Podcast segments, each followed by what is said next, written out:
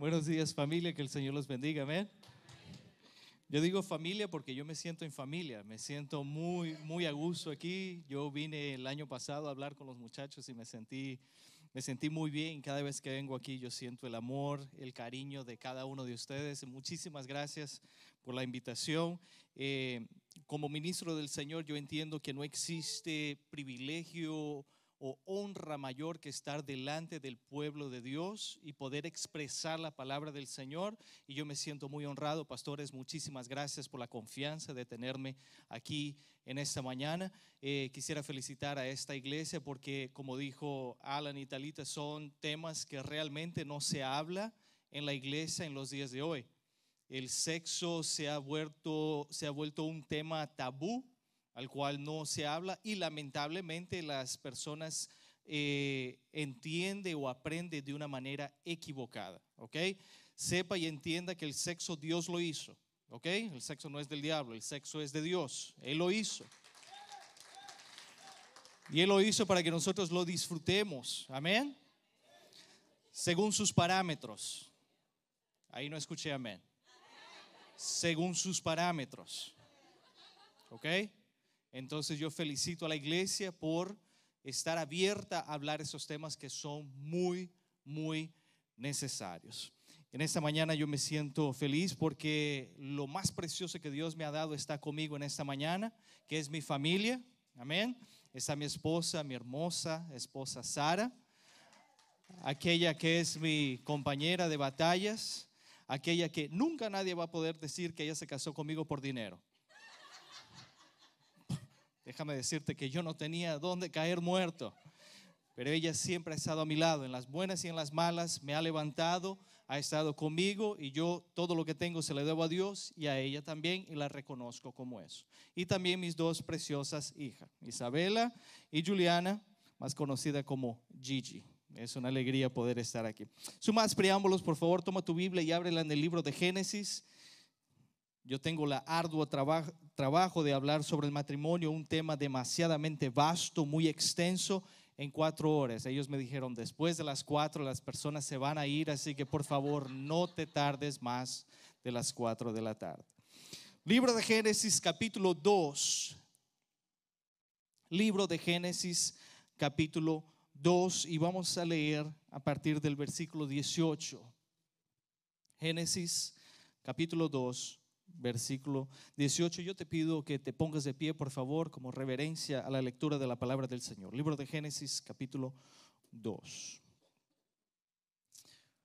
¿Cuántos son solteros aquí? Levanta tu mano. Mantén la mano levantada. ¿Solteros? Los solteros que deseen casarse. Wow, todos. Ok. ¿Cuántos casados hay aquí? Ok, ok.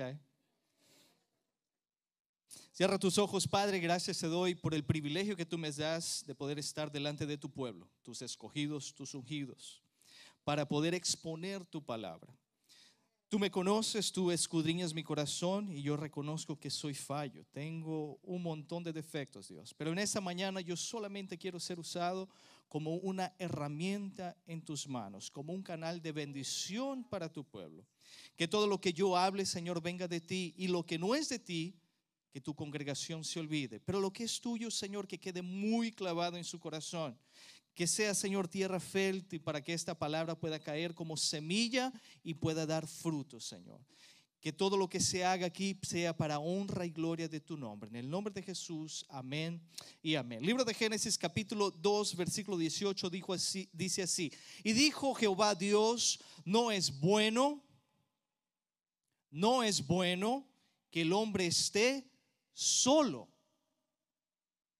Le haré una ayuda idónea para él. Esta palabra idónea en el original significa haré a alguien que esté a su medida. Haré a alguien que pueda estar junto, no arriba, no abajo, pero que pueda estar junto a él. Versículo 21 dice, entonces Jehová Dios hizo caer sueño profundo sobre Adán, y mientras éste dormía, tomó una de sus costillas y cerró la carne en su lugar. Y de la costilla que Jehová Dios tomó del hombre, hizo una mujer, hizo una mujer y la trajo hasta el hombre. Y dijo entonces Adán, este es ahora huesos de mis huesos y carne de mi carne. Primera poesía en la Biblia está aquí, ¿ok? Esta será llamada varona porque del varón fue tomada. Por tanto, dejará el hombre a su padre y a su madre y se unirá a su mujer y serán una sola carne. Y estaban ambos desnudos, Adán y su mujer, y no se avergonzaban. Puedes tomar tu asiento.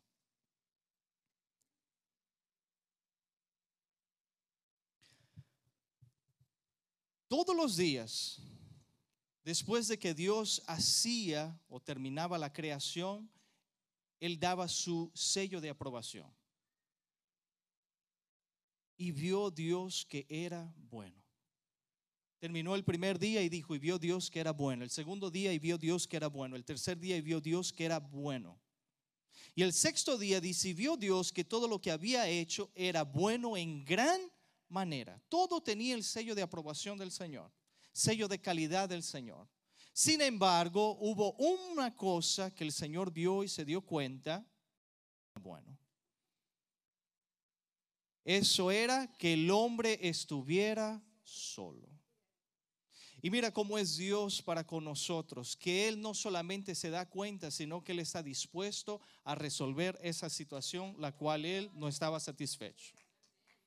Él dice, no es bueno que el hombre esté solo, le haré una ayuda idónea. Él dice, no le haré una empleada. Él no dice, le voy a hacer una socia. Él no dice, le voy a hacer una conocida, le voy a hacer alguien. Él dice, le haré una ayuda idónea. Y yo no sé si usted se ha puesto a pensar en el pequeño detalle de dónde sale la mujer. Pero la mujer sale de la costilla de Adán.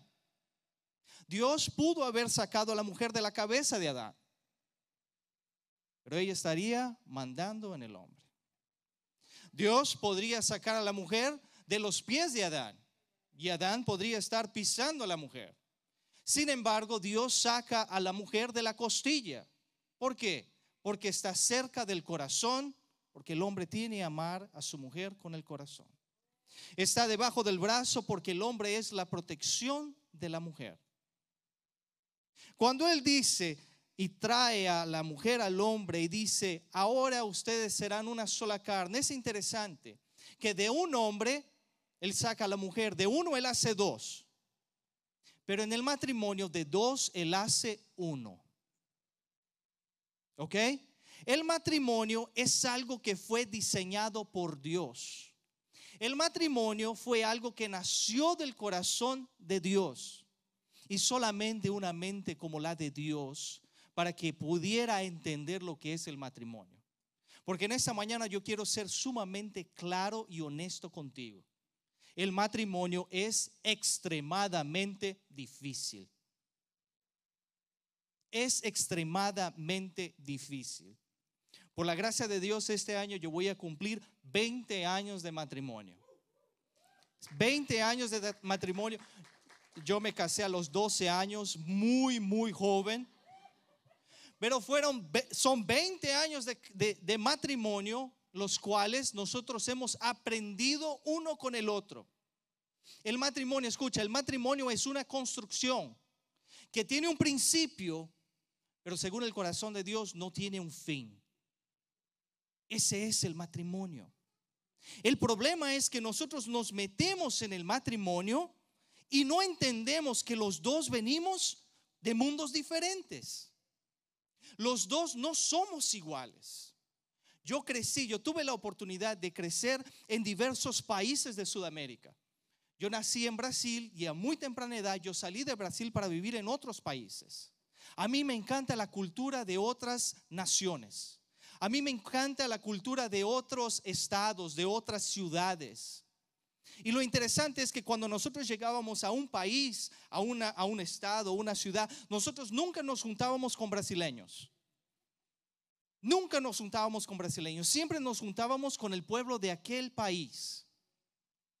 Y cuando nos juntábamos con el pueblo de aquel país, aprendíamos el idioma, muchas veces el dialecto, aprendíamos sus, sus costumbres, su culinaria, sus creencias. Siempre fue así y a mí me encanta la cultura de otras naciones. Pero yo siempre tuve en mi corazón el deseo de casarme con una brasileña.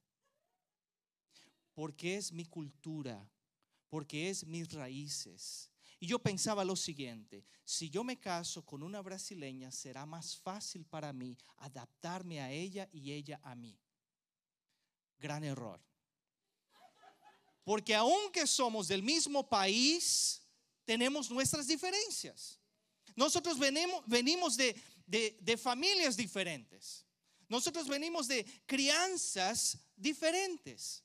Ella fue creada en un hogar diferente a mi hogar. Y cuando nosotros nos casamos, tuvimos que lidiar con esos cambios.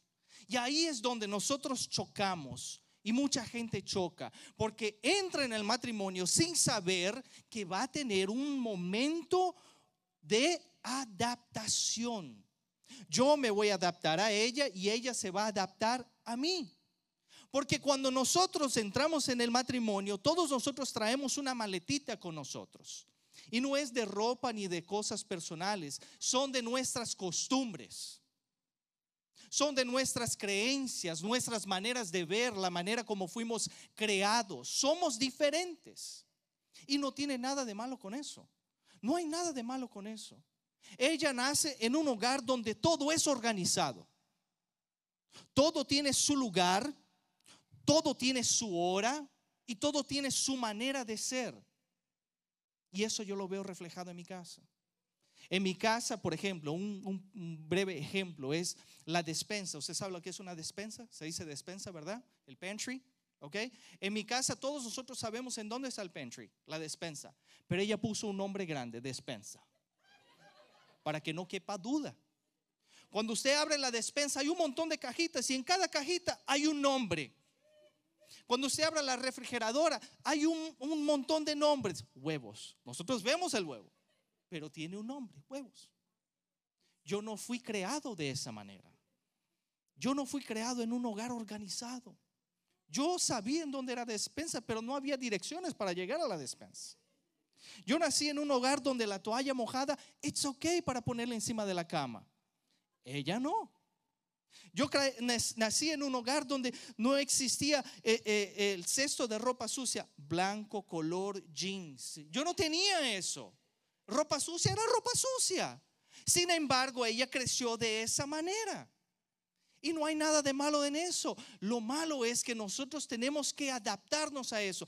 Y si no sabemos adaptarnos a eso, entonces se crea la tercera guerra mundial. Y se crea un conflicto, una pelea. Ella no cede, yo tampoco cedo. Y no llegamos a ningún lugar y no hay paz en nuestro hogar porque no entendemos eso. Y el matrimonio es una construcción que tiene comienzo y no tiene fin. Todos los días ella y yo construimos un poquito de ese hogar. Para que nosotros podamos construir, nosotros tenemos que tener parámetros. Y en toda construcción hay algunas cosas que son fundamentales. Por ejemplo, usted se da cuenta de esta construcción, usted no se, no se da, no sé si percibió, pero para que esta construcción pueda ser sostenida tiene que tener columnas. Columnas. Entonces el matrimonio tiene algunas columnas. Hoy yo voy a nombrar cuatro columnas, ¿ok? Y usted en su matrimonio puede tener más de cuatro, seis, ocho. Mientras más columna tenga, mejor. Porque esa es lo que va a sostener su matrimonio. La primera columna que sostiene un matrimonio es el amor. Ningún matrimonio puede sobrevivir sin amor. Todos nosotros nos casamos con amor, ¿sí o no? Uy, todos nosotros nos casamos con amor. Sí. Nadie se lo empujó, ¿verdad? No responda. Espero que nadie lo haya empujado a usted. Todos nosotros nos casamos con amor. Y no estoy hablando del amor físico, ¿ok? De la atracción física. Tiene que tener esa atracción física. Yo creo que ellos hablaron del sexo, yo no voy a hablar de eso. Yo les dejé lo más difícil a ellos. Pero tiene que haber una atracción física. Pero el amor es una columna que tiene que estar sólida en el matrimonio. El amor según la palabra de Dios. Primera de Corintios capítulo 13 habla sobre el amor. Y habla sobre el amor verdadero. Una de las características del amor es que el amor nunca deja de el amor nunca deja de ser. Y ahí es donde se prueba el amor de verdad. Porque una atracción física puede pasar. Ah, Gigi el otro día le dijo a su mamá, mami, tienes que siempre estar bonita porque si no estás bonita, mi papá va a buscar otra que esté más bonita. Cancelamos eso, ¿verdad? Dijimos, no, no, así no se funciona, así no se trabaja. Pero el amor nunca deja de ser. Si nunca deja de ser, dice que cada día tiene que crecer. El amor tiene que evolucionar. Porque la manera que yo la amo a ella hoy no es la misma manera que yo amaba a ella en el principio, hace 20 años. Hoy yo la amo más a ella, porque tenemos un conocimiento más profundo del uno del otro. El amor es sincero. El amor es sincero. El amor es verdadero. El amor es benigno. El amor perdona. Escucha, déjame decirte algo. Vas a fallar. Ella va a fallar. Él va a cometer errores. Ella va a cometer errores. Pero nosotros tenemos que tener la habilidad de perdonar. Hay un versículo en la Biblia que nos encanta a nosotros los hombres, que se encuentra en Efesios capítulo 5. Y aquí todos los hombres lo conocen. Hay unos que se ríen, otros no se ríen, pero lo conocen. Es el versículo que dice, el hombre es la cabeza de la... Digan sin miedo. El hombre es la cabeza de la mujer. Es verdad. Pero nosotros como hombres muchas veces nos detenemos en esa frase. Es cabeza de la mujer. Pero sigue diciendo, para amarla como Cristo amó a la iglesia y dio su vida por ella. Varones, ¿ustedes aman a su mujer al punto de tener que dar su vida por ella? ¿Usted la daría? Nadie contestó. ¿De dar su vida por ella? Eso hizo Cristo. Dio su vida por ella. Y sigue diciendo el versículo, para presentarla para presentarla de una manera perfecta. Significa que el hombre tiene que luchar para sacar lo mejor que existe en la esposa. No para su provecho propio, pero para hacerla a ella una mejor mujer. Y la mujer tiene que estar sujeta a su marido. Entonces, es un trabajo en equipo de la mujer con el hombre. Primera columna que no puede faltar en un matrimonio es el amor. Recuerde el amor. El amor tiene que ser verdadero. Tiene que ser verdadero. La segunda columna que hace que un, matrimonio permanezca es la comunicación.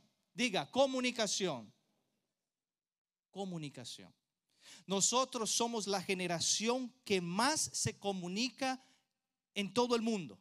En toda la historia del mundo, esta es la generación que más se comunica sin comunicarse.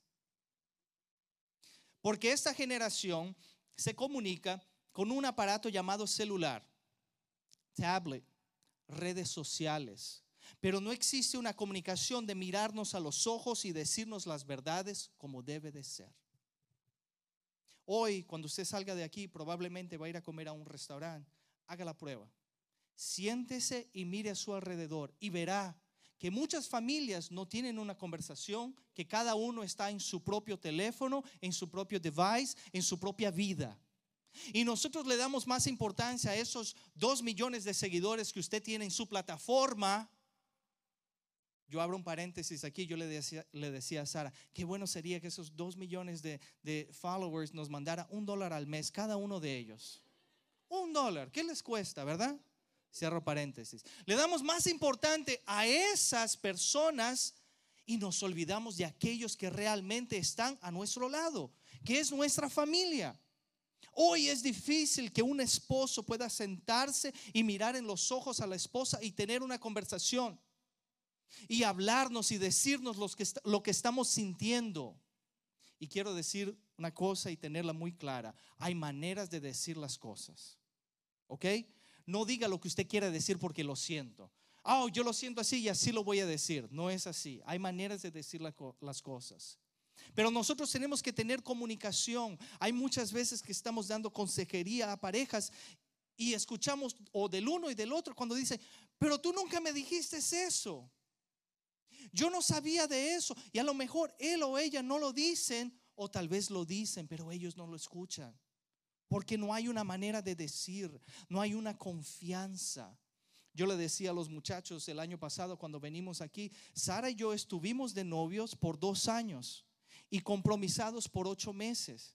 Y en esos dos años y ocho meses hablábamos por horas. ¿Sabes lo que estábamos haciendo? Entrevistando el uno al otro. Yo la entrevistaba a ella y ella me entrevistaba a mí. ¿Para qué? Para saber si ella era capaz de sostener la posición que tiene hoy. Es una posición que ella tendrá por el resto de su vida. Y si nosotros no hablamos y no nos comunicamos y no sabemos lo que le gusta y no le gusta, lo que a mí me gusta y no me gusta, cuando nos casamos vamos a tener un gran problema. ¿Por qué? Porque yo no sabía que a ti no te gustaba el chocolate.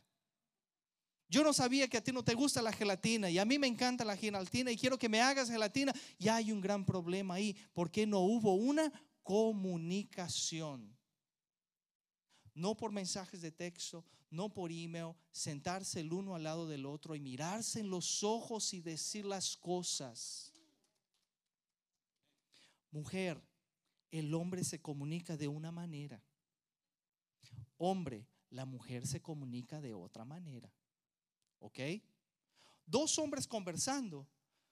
Pastor Elcio me puede estar diciendo algo, yo puedo estar mirando el techo.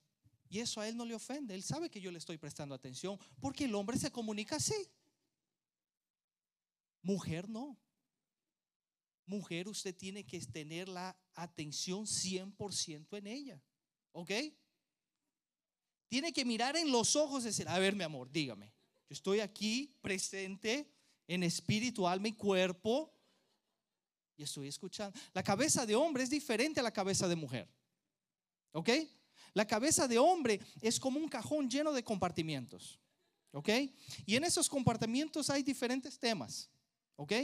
El problema es que el cerebro de una mujer es un montón de cables enrollados que pasa un montón de información al mismo tiempo.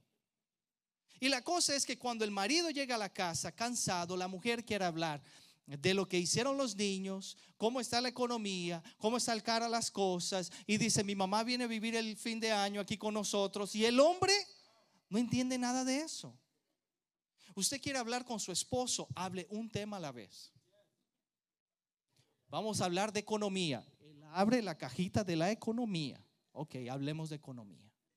Terminó economía, dices, terminé economía. Él pone la cajita de regreso. Hablemos de sexo. Él va a sacar una caja bien grande de sexo y va a decir, hablemos de sexo.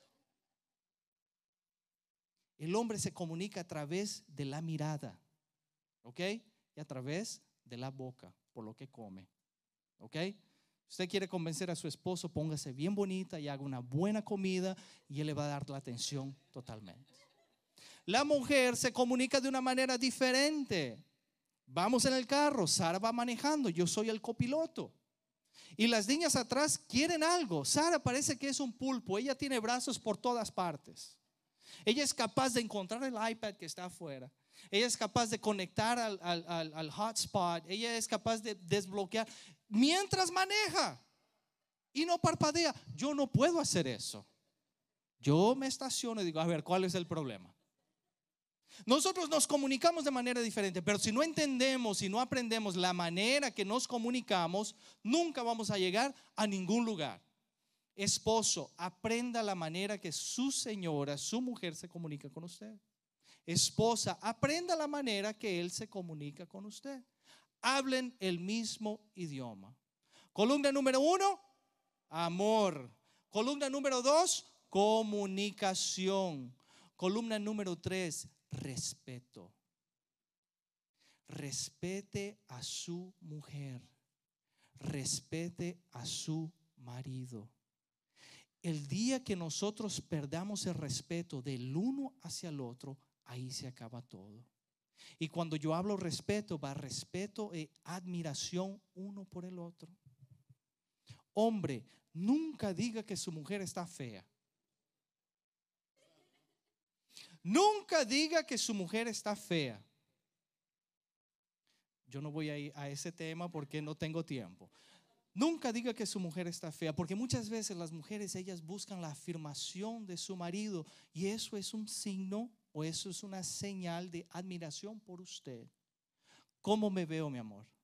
¿Se le ha pasado eso? Nunca diga, uy, no, pero engordaste. ¿Se encogió ese vestido? No, ese vestido está malísimo en usted. Nunca diga eso. ¿Ok? Eso no es parte de una buena comunicación. Déjame decirte algo. Esas palabras marcan el alma de una mujer. Esas palabras marcan el corazón de una mujer. Y para que usted pueda rehacer eso de nuevo, le va a costar un montón. Porque la mujer tiene una memoria de elefante que nunca se le olvida nada. Sienta admiración por su mujer. Respete a su mujer. Dé el lugar que es de ella. Ella tiene un lugar especial en su corazón y ese lugar usted no lo comparte con nadie. Ella tiene un lugar especial en su hogar y ese lugar nadie comparte con ella porque es de ella. Yo veo muchas veces el hijo en aflictos contra, con la mamá y la esposa. ¿Por qué? Porque la mamá quiere ir a la casa y decirle a la esposa cómo tiene que hacer las cosas. Y el hijo no tiene los pantalones de decir, momento mamá, aquí en la casa ella es la que manda. En su casa manda usted. De una manera muy educada. Todo con educación. ¿Ok? Pero ella tiene su lugar. Ella es la señora del hogar. Cuando ustedes salen algún lugar, ella es una reina. Y usted tiene que dar su lugar a ella. Por favor, nunca haga nada. Si usted va al lado de su mujer y pase una mujer más bonita, difícilmente habrá eso, ¿verdad? Y usted la desrespete a ella mirando. Por favor, no haga eso. Dele el lugar que ella tiene. Dele el lugar que ella tiene. Nosotros íbamos pasando por el mall y siempre hay las tiendas, ¿verdad? De ropas interiores. Íbamos pasando y Isabel le dijo, no mires, no mires, no mires eso. Porque ella sabe que mamá tiene un lugar, un lugar de respeto. Usted, mujer, respete a su marido, a su esposo. Sienta admiración por él. Como yo dije, nunca diga que su mujer está fea. Usted como mujer, nunca diga que su esposo es incapaz. Porque esas palabras también marcan. Nosotros los hombres somos muy emprendedores. ¿Sí o no? Venimos con ideas muchas veces que son inalcanzables ideas que nunca se harán realidad. Pero muchas veces lo que nosotros queremos escuchar es, wow, esa idea está difícil, pero yo sé que tú lo puedes hacer. Yo voy a ser tu apoyo. Nunca digas, ah, eso nunca lo vas a hacer. Eso nunca lo vas a lograr. No, eso es mucha cosa para ti. Eso marca el corazón de un hombre. Siempre admire la fuerza de su esposo, aunque él no tenga ninguna fuerza. Pero admire la fuerza que él tiene. Yo he escuchado muchas veces mujeres que dicen, yo voy a llamar a mi papá para que cambie este foco. Y el hombre dice, ¿por qué yo no? No, tú no sabes hacer nada. Matas a un esposo de esa manera. O el esposo dice, voy a construir eso. Y escucha, tú, si tú no tienes herramientas, no haga eso. Respete el lugar que él tiene porque él es el cabeza de ese hogar. No es el cabeza para mandar, ¿ok? Un líder sabe ser líder. Y él es el líder que Dios ha puesto en ese hogar. Él tiene la responsabilidad de suplir lo físico, lo material y lo espiritual. La Biblia dice que cada hombre es el sacerdote de su hogar.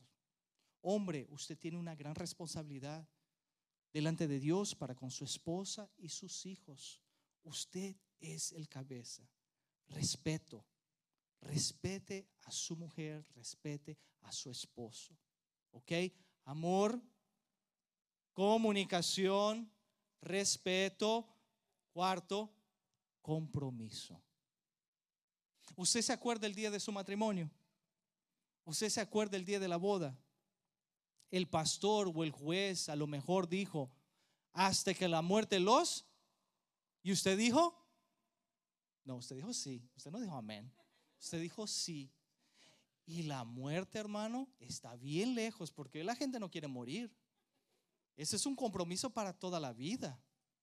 Eso es un compromiso para toda la vida. El problema es que en los días de hoy el matrimonio se ha vuelto desechable. El matrimonio se ha vuelto desechable. ¿Por qué? Porque si no funciona hoy, yo voto a esta y me consigo a otra o a otro. Y no le damos el valor que tiene el matrimonio, el valor que nosotros veíamos en nuestros abuelos, ¿se acuerdan? Hay abuelos con 50, 60 años de matrimonio. Muchos de nosotros tenemos papás con 20, 30, 40 años de matrimonio, porque existía un valor, existía un compromiso. Dice, en las buenas y en las malas vamos a estar al lado uno del otro. En la riqueza y en la pobreza, salud o enfermedad, vamos a estar uno al lado del otro. Esto es para toda la vida. Nosotros no pensamos eso antes de casarnos, nosotros pensamos en el momento, pero el compromiso tiene que ser para toda la vida. Y no todos los días serán un mar de rosas. Sin embargo, yo tengo que comprender que yo tengo un compromiso. Hoy hay gente que tiene un compromiso mayor o más verdadero con el carro que compró, con la casa que compró. Todos se preocupan, ay, tengo que pagar la casa 25 años más tengo que pagar el carro cinco años más. Hay una preocupación y uno trabaja duro porque tiene un compromiso. Sin embargo, en el matrimonio nosotros no pensamos así. Y nosotros no trabajamos para llevar un mejor matrimonio. Muchos de nosotros empujamos, como decimos en Brasil, con la barriga. Y vamos empujando, y vamos empujando. A ver quién se muere primero. Y uno dice, Señor, llévame porque yo no soporto esto. Pero el compromiso tiene que ser presente todos los días. Cuatro columnas. El amor, comunicación, respeto, compromiso. Pero ninguna columna puede estar bien puesta, bien parada, bien sostenida si no tiene una fundación. Y la fundación para todo matrimonio es Jesucristo. Toma tu Biblia, por favor, y ábrela en Juan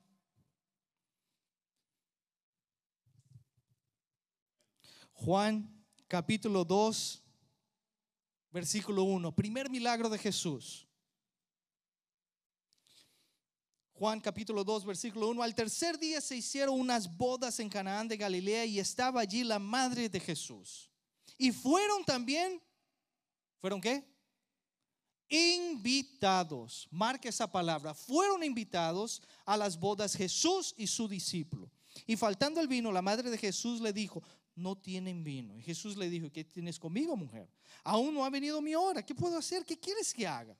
Su madre dijo a los que servían, haced todo lo que os dijere. Y estaba allí seis tinajas de piedra para agua conforme al rito de la purificación de los judíos, en cada una de las cuales cabían dos o tres cántaros de agua. Y Jesús le dijo, llenar las tinajas de agua y la llenaron hasta arriba. Entonces Jesús dijo, sacar ahora y llevarla al maestresala. Y se la llevaron. Y cuando el maestresala probó el agua, hecha vino sin saber el don de, de dónde era, aunque lo sabían los sirvientes que había sacado el agua, llamó al esposo y le dijo, wow, todo hombre sirve primero el buen vino. Y cuando ya se ha bebido mucho, entonces el inferior, mas tú has reservado el buen vino hasta ahora. Este principio de señales hizo Jesús en Canaán de Galilea y manifestó su gloria y sus discípulos creyeron en él. La hora pasa. Jesús es invitado a un matrimonio. Escucha, Jesús tiene que ser el invitado número uno a mi matrimonio. Jesús tiene que ser el invitado número uno en mi matrimonio. Jesús fue invitado antes de que sucediera cualquier catástrofe en ese matrimonio. El problema es que en los días de hoy nosotros no invitamos a Jesús, nosotros pedimos auxilio a Jesús. Jesús nunca fue parte de nuestro matrimonio. Y ahora cuando nosotros nos metemos en problemas, entonces sí queremos que Jesús venga. Y no hay nada de malo en eso. Pero lo mejor es cuando Jesús es invitado al matrimonio. Cuando Jesús es invitado al matrimonio y entonces hay una dificultad, hay un problema, podemos correr hacia Él. La madre de Jesús dijo, faltó el vino, una catástrofe en una fiesta. Faltó el vino. Y Jesús dijo, ¿qué puedo hacer? Pero la madre de Jesús sabía y dijo, hagan todo lo que los diga. Para que yo vea el milagro de Jesús en mi matrimonio, yo tengo que ser capaz o estar dispuesto a hacer todo lo que Él quiera que yo haga en ese matrimonio. Jesús dijo, traigan las tinajas. Jesús antes de hacer el milagro ordenó que ellos hicieran lo que ellos podían hacer. Yo tengo que poner de mi parte en el matrimonio antes de ver el milagro suceder. Yo tengo que trabajar mi matrimonio. Las lápidas eran grandes piedras que eran lapidadas, valga la redundancia, para hacer cántaros. Y ahí, como dice, caben dos o tres, porque dependiendo cómo había sido lapidada, la medida era mayor. Dependiendo cómo yo quiero ser lapidado. Yo soy lapidado todos los días por Sara y Sara es lapidada por mí todos los días. Dependiendo cuánto yo puedo o permito ser lapidado, es la medida que Cristo va a poner su milagro sobre nosotros. Yo tengo que hacer mi parte, yo tengo que ser lapidado. Yo dije en el principio, yo no soy perfecto, ella no es perfecta, usted no es perfecto, él no es perfecto. No existe matrimonio perfecto. ¿Ok? Escuche, no existe matrimonio perfecto. Todos tenemos problemas, todos tenemos defectos, pero no existe ningún defecto que Cristo no pueda hacer en milagro. Él dice, traigan las lápidas y cuando traen, dice, llénenla de agua, llenen con lo que ustedes tengan y yo voy a hacer lo sobrenatural. Yo pongo de mi parte lo que yo tengo, pero reconociendo que Él puede transformar en lo sobrenatural para el bienestar de mi matrimonio llevan esta agua que es transformada en vino y un sala que en el original era un experto en vinos, era un sommelier, era alguien que estudiaba vinos. Y cuando él prueba, él tiene que llamar al novio y dice, wow, tú estás haciendo las cosas al contrario. ¿Por qué? Porque el mejor vino es puesto o es entregado al principio. Sabes que muchas veces nosotros damos nuestro mejor en el principio del matrimonio. Damos nuestro mejor en el principio, pero conforme van pasando el tiempo, nuestro mejor se va disminuyendo, se va disminuyendo y se va disminuyendo. Llega a un punto, como yo dije, vamos llevando con la barriga, vamos empujando. ¿Qué dirán la sociedad? Mis hijos, mis hijas. Tengo que estar casado con esa persona cuando ya no tenemos el deseo de estar casado porque ya no estamos dando lo mejor. Sin embargo, él dice, wow, tú dejaste lo mejor para el final. Yo quiero entender que lo mejor tiene que ser todos los días. Yo tengo que dar mi mejor todos los días. Y lo más importante, la gloria de Cristo fue reflejada en ese milagro en un matrimonio. Mi matrimonio tiene que ser una plataforma para que la gloria de Cristo sea reflejada a través de mi matrimonio. ¿Cuántas personas nosotros podemos impactar si vivimos un matrimonio de la manera que Cristo quiera que vivamos ese matrimonio? Yo te dije, el matrimonio no es fácil. El matrimonio es sumamente difícil, pero si nosotros vivimos según los parámetros del cual Cristo ha diseñado para el hombre y para la mujer, seguramente vamos a ser victoriosos. Seguramente vamos a ser victoriosos. Yo quiero terminar con esto. Yo te pregunté en el principio, ¿cuántos no se han casado y se quieren casar? Muchos levantaron la mano. ¿Cuántos están casados y otros muchos levantaron las manos? Déjame decirte algo, si tú no te has casado, yo quiero darte un consejo. Por favor, habla con tus líderes, habla con tus pastores, siéntate con ellos y anda a tomar clases prematrimoniales son sumamente importantes. Sara y yo no tuvimos ese privilegio. Sara y yo no tuvimos eso y aprendimos a trancos y barrancos. Aprendimos a través de chispas. ¿Sabe aquel versículo en Proverbios que dice, el hierro con hierro se afila o se aguza? Así hicimos nosotros, pero chispas, hermanos, chispas, que pudiéramos haber este, evitado si hubiéramos participado de esas clases. Ellos son personas muy bien casadas, ellos son personas que tienen la noción. Búsquelos, por favor, siéntense con ellos y hablen. Si usted es casado, invierta en su matrimonio. Escúchame, invierta en su matrimonio. Nosotros invertimos en tantas cosas. Nosotros invertimos en educación.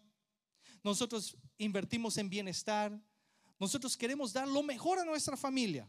La mejor casa, la que tiene piscina, la que tiene dos pisos, el mejor carro, el mejor celular. ¿Sabes qué? Todo eso es bueno, pero todo eso es pasajero. Invertir en mi matrimonio es tomar un día de la semana para salir a solo con ella, a solas con él. Pastor, no tenemos presupuesto, no es necesario ir a un restaurante. Usted puede ir a caminar, tomado de la mano. Yo sé cómo piensan los hombres, ay, eso es cosa boba, sostener de la mano. Pero usted no sabe la alegría que le trae el corazón de una mujer, sostenerla de la mano. De un día, un día cualquiera, traerle una flor y decir, mi amor, pensé en ti. Yo hago eso en el día de los enamorados. Eso es obligación, papá. Sí, ella ya está esperando eso. Yo le dije a Sara, en el día de los enamorados no espere flores, porque eso es una obligación que nos impone la sociedad. Pero el jueves 25 de noviembre, que no estamos celebrando nada, yo voy a traer una flor, porque nació de mi corazón traer una flor. Un día cualquiera yo te voy a mirar a los ojos y decirte, te he dicho que hermosa te ves. Hermano, eso derrite el corazón de ella. Usted un día cualquiera haga esa comida favorita de su esposo. ¿Cuándo fue la última vez que usted hizo una comida favorita para él? Nadie levantó la mano. ¿Cuándo fue la última vez que usted mandó a los hijos con la suegra? ¿Ah? ¿Cuándo fue la última vez que usted se puso bien bonita con aquella ropa que a él le encanta? Y él abrió la puerta y no escuchó a los hijos. Y dijo, ¿qué pasó aquí? Hoy solo somos tú y yo. Él va a decir, oh, llegué a la casa equivocada. Pero eso es invertir en su matrimonio. ¿Sabes qué? Invierte en sus hijos. Invierte en sus hijos. Los hijos hoy no necesitan materiales, no necesitan juguetes. Es lo que necesitan es tiempo. Yo escuché el testimonio de un hombre, un empresario, que él dijo que trabajó todo un año 24 horas al día, no tenía tiempo para nada. Y el día del cumpleaños del niño le dijo, hijo, hoy tú me puedes pedir lo que tú quieras que yo te lo compro. Porque he trabajado muy duro y tengo mucho, mucho dinero. Pídeme lo que tú quieras. Y el hijo lo miró y dijo, ¿seguro papá? Sí, hijo, lo que yo quiera, lo que usted quiera. No existe este, este, límites hoy, lo que usted quiera. Pídeme lo que usted quiera. ok, pero que conste lo que yo quiera. Dijo, sí, gasta un día conmigo en el parque. Eso rompe el corazón de una persona. Yo estaba viendo el testimonio de este niño. Estoy seguro que papá da lo que sea por gastar un momento con ese niño. De verlo correr por aquí. Hermanos, eso es bendición. Eso es bendición. No existe posición ah, ah, de la sociedad, no existe sueldo, no existe carrera más importante estas dos joyas que Dios me dio. Usted es el superhéroe de ellas. Usted es el superhéroe de él. Muchos decimos, ay, es porque yo crecí sin papá, entonces yo no sé ser papá. Si usted creció sin papá, usted sabe lo que es no tener papá. Ahora usted puede ser papá. Si usted creció con un papá áspero, usted sabe lo que es tener un papá áspero. Y ahora usted puede ser un papá diferente. Yo escuché la historia de un, hijo que cuando él se cayó de bicicleta, su papá dijo, párese, no llore, los varones no lloran. Eso le dolió a él. Pasaron muchos años, ahora él es papá y el hijo está andando de bicicleta y allá se cae el hijo y él sale corriendo. Sale corriendo, abraza al hijo y el hijo empieza a llorar y empieza a llorar y él dice, llora hijo, llora, llora todo lo que tú quieras. Y el hijo llora, llora. Y se paró el hijo de llorar, se secó las lágrimas y le dice, pero tú por qué lloras, papá? El que me caí fui yo. Y el papá dice, a mí también me dolió. Hace 30 años le había dolido a él. Pero el papá dijo, no llore, usted es un varón. Los varones no lloran. Y nosotros perdemos la delicadeza de tener a nuestros hijos. Usted que tiene hijas, usted es el superhéroe de ella. Ella ve en usted lo que quiere ver en el esposo mañana. Oh, yes. Ella dice, mañana yo quiero un esposo que me trate así como él trata a mamá. Cuidado, porque los hijos miran. Los hijos son pequeñas esponjitas que están absorbiendo todo. La familia es lo más sagrado que un hombre puede tener. Hoy yo puedo perder todo lo que Dios me ha dado. Pero si familia se queda conmigo, yo mañana recupero todo de nuevo. Oh, sí, lo recupero. Pero familia solo hay una. Familia solo hay una. Y yo puedo hacer mejor lo que mis padres no hicieron. Yo puedo hacer eso. Ah, hubo una canción que nosotros cantamos que decía que Dios hace de las cenizas un jardín. Yo no sé, pero a lo mejor tú estás aquí, tu matrimonio está siendo sostenido por un pequeño y delgado hilo. Tal vez tu relación ya se murió. Tal vez ese amor que tú tenías se apagó. ¿Sabes qué? Dios puede hacer de cenizas un jardín nuevo. Él todo lo puede hacer. Y si tú quieres realmente, Dios puede cambiar tu matrimonio. Pero tú tienes que poner de tu parte. Recuerda, la bendición más grande que Dios te dio a ti fue tu esposa, fue tu esposo y fue tus hijos. Ponte de pie, por favor.